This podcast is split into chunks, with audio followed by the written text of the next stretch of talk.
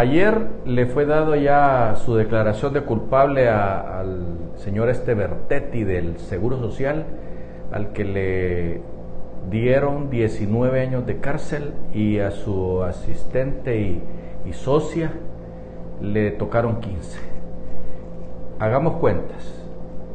El jefe del narcotráfico y su jefe de operaciones están presos en Nueva York a uno todavía tienen que demostrarle y el otro tiene cadena perpetua. Toda la banda de los eh, que estaban en el cartel del norte, del centro y del sur y del eh, oeste están presos. Ellos y sus ah, lugartenientes.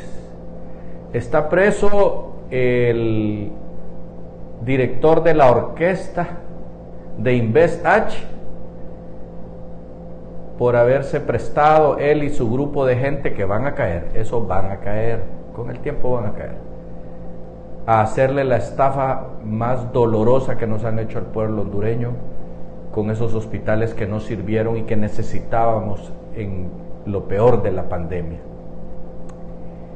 Están presos todos los que tienen que ver con casitos ahí de las medicinas y de otros casos ahí que han sido de, de pequeñas montos, pequeños montos, pero que están pagando con sus cuerpos ahora en la cárcel.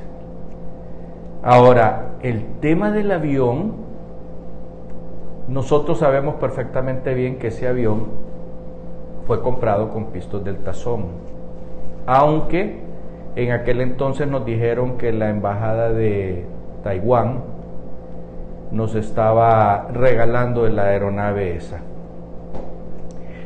A nosotros no nos preocupa cómo haya sido hecha la compra porque el avión ahí está y se le ha dado un excelente mantenimiento porque el hangar que ese avión ocupaba era un hangar a todo lujo y todavía sigue siéndolo.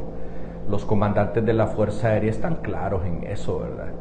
Y que no salgan a decir cómo es el tema, nosotros sabemos perfectamente bien porque conocemos muchos oficiales de aviación y nos contaban pues que tanto en Tegucigalpa como en San Pedro Sula había gente preparada para, para darle mantenimiento a ese avión y habían en ambas ciudades hangares de primera. Por lo tanto, si doña Xiomara Castro cumple, porque hasta este momento no ha cumplido, con su promesa de vender la aeronave, vamos a recuperar el dinero y con creces, porque los aviones que se les da buen mantenimiento no pierden el, el precio de compra, al contrario, si están bien mantenidos y tienen eh, bonitos muebles allá adentro, como sabemos nosotros que así es, entonces no hay ningún problema para que recuperemos esos 40 millones de dólares, porque ese, ese avión lo vale. Y el mantenimiento que se ha dado ha sido de millones de lempiras al año, y ahí no miente el CNA cuando dice pues que eso era un lujo que se estaba dando la familia Hernández y su gobierno, sus adláteres, sus achichincles.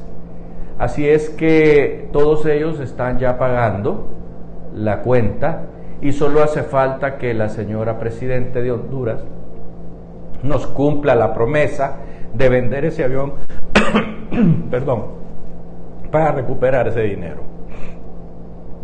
Así están las cosas y esperamos nosotros que nos cumplan esa promesa. Hasta pronto.